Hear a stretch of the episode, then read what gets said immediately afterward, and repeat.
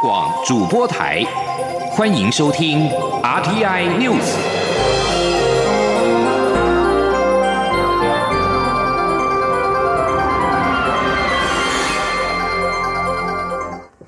各位好，我是庄旭华，欢迎收听这节央广主播台提供给您的 RTI News。台湾二十二号将开打 A Z 疫苗。中流行疫情指挥中心今天下午宣布，行政院长苏贞昌、卫福部长陈时中确定将在医院带头接种，细节仍在规划，有待公布。至于我方采购 A Z 疫苗到货时效期仅剩三个月，引起揣测。指挥中心强调，加拿大、菲律宾采购的同款疫苗到货时效期其实更短。而且，指挥中心当初就评估有足够的需求，可以在效期前接种完毕。而若是未来药厂有提供足够资料证明疫苗效期可以更长久，经过审核，必要时也可以做展延。记者谢佳欣报道。中央流行疫情指挥中心十九号宣布，二十二号开始施打 A Z 疫苗来预防武汉肺炎 （COVID-19）。随着全台五十七家指定医疗院所陆续收到疫苗配送，但连江县因天后因素，疫苗尚未送抵。指挥中心医疗应变组副组长罗义军二十号在记者会上指出，受大雾影响，本日飞往连江县的航班全数取消，后续会是天后变化，只要飞机能飞，就会尽速安排。配送，罗义军也当场宣布，行政院长苏贞昌及指挥官卫副部长陈时中将在医院带头接种疫苗，且会按照程序先经过评估后施打，接种后也会留在医院观察半小时。他说：“当然可以确定的，就是说两位长官呢会带头，而且我们会在医院哈来进行这个施打的工作。其他相关的事情，因为今天都还需要逐一的在进行一些盘点跟规划哈，所以等到有确定的相关讯息，才会跟大家再做进一步的一个通知。另外，我国采购的 A Z 疫苗到货时，因效期到六月中，仅剩三个月时间可以施打，引发打不完的疑虑。”罗义军强调，这是珍贵防疫资源，务必用在刀口上。将掌握接种进度，视情况开放下一顺位医事人员接种，应该不太需要担心没打完。而指挥中心在订购时就已经评估过有足够需求，不会造成困扰。且未来若是药厂提出完整资料，证实疫苗效期可以延长，经审核在必要时也可展延效期。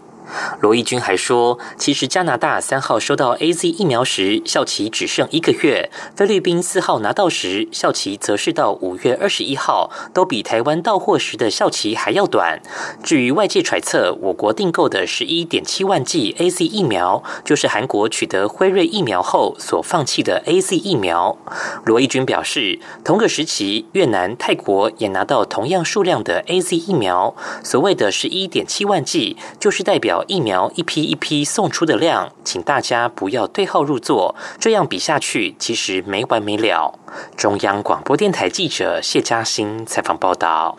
对于 A Z 疫苗效期已剩不到三个月，卫福部长陈时中今天表示，目前不打算延长效期，这些疫苗也会在效期内打完，不会有问题。陈时中重申，施打疫苗能够保护自己，也能阻断 COVID nineteen 的传播链，对社会是件安全的事，当然利大于弊。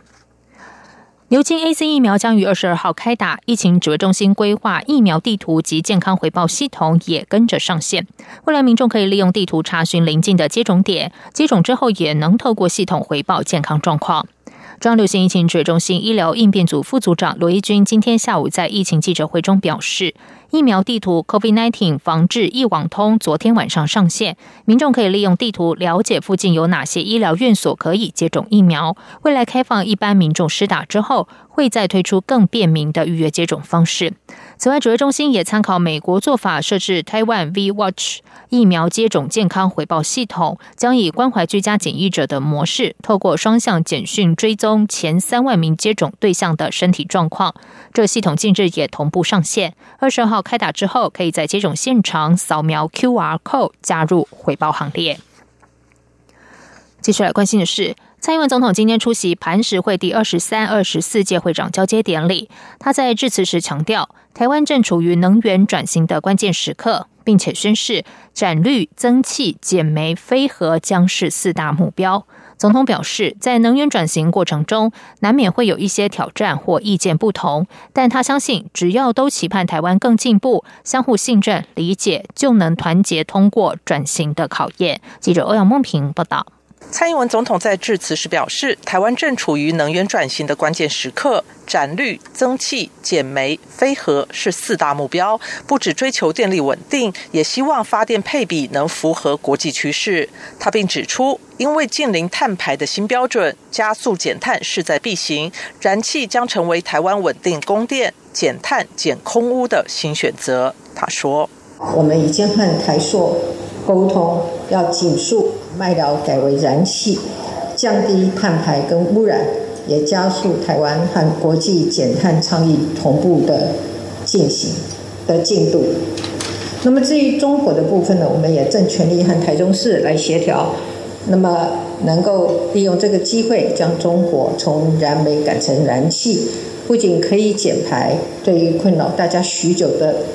空气污染的问题，也会有所改善。总统并表示，这几年经过政府和民间一起努力，台湾的再生能源确实有相当的进展。例如，太阳光电在中午尖峰的时候，已经可以达到百分之七左右的发电占比。离岸风电的第一座风场也已进行商转。另外，台中港的风电专区也吸引了国内外供应链厂商进驻。预计今年台湾就可以生产自己本土化的风机叶片。总统强调，在能源转型的过程。程中难免会有一些挑战，或是中央和地方偶尔会有不同的意见，但他相信，只要彼此都抱着让台湾更进步的期盼，彼此信任、相互理解，就没有不能携手解决的问题。他相信，团结将能让台湾通过能源转型的考验，并在新的国际供应链趋势中继续稳定成长。中央广播电台记者欧阳梦平采访报道。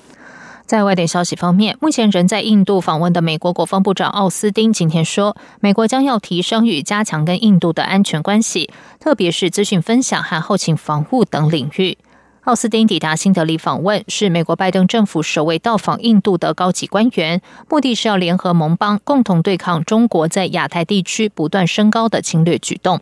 奥斯汀已经拜会印度总理莫迪，预计二十一号离开印度。奥斯汀在和印度国防部长辛赫举行会谈之后，在记者会上说：“我们讨论提升美印重要国防伙伴关系。”他表示：“我们将透过区域安全合作与军方之间的互动，以及国防贸易，达到提升两国安全伙伴关系的目标。”印度防长辛赫则表示，他和奥斯汀的会谈聚焦于扩大军种间的军事接触、信息分享、新兴国防部门的合作以及相互后勤支援。辛赫同时也敦促美国企业投资印度国防领域，并透过他所说的自由外国直接投资政策。日本共同社今天报道，由于民众担忧 COVID-19 疫情，日本东京奥运筹备委员会正倾向禁止外国职工来参加延后到今年夏天举办的奥运会。报道也指出，冬奥筹委会可能会考虑允许具有特殊技能的职工入境参加，像是会说少数族群语言的人士。这项报道发布于冬奥筹委会召开会议前的数个小时。根据报道，该会议将讨论是否允许开放外国观众参与奥运。日本正处于和第三波疫情搏斗的最后阶段。媒体民调显示，多数日本民众对开放海外观众观赏奥运感到担忧。路透社并没有取得冬奥筹筹委会的置评回应。东京奥运的举办方包含冬奥筹委会、国际帕林匹克委员会以及日本政府，在日本时间今天晚上的六点召开会议。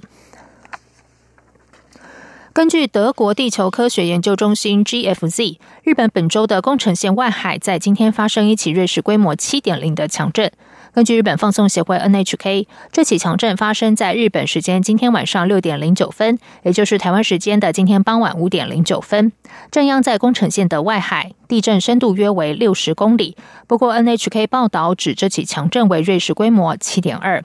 NHK 报道引述日本气象厅发布的海啸注意报，提醒宫城县沿海居民要注意可能会出现高度达一公尺的海啸。以上央广主播台，谢谢收听，这里是中央广播电台台湾之音。这里是中央广播电台台湾之音。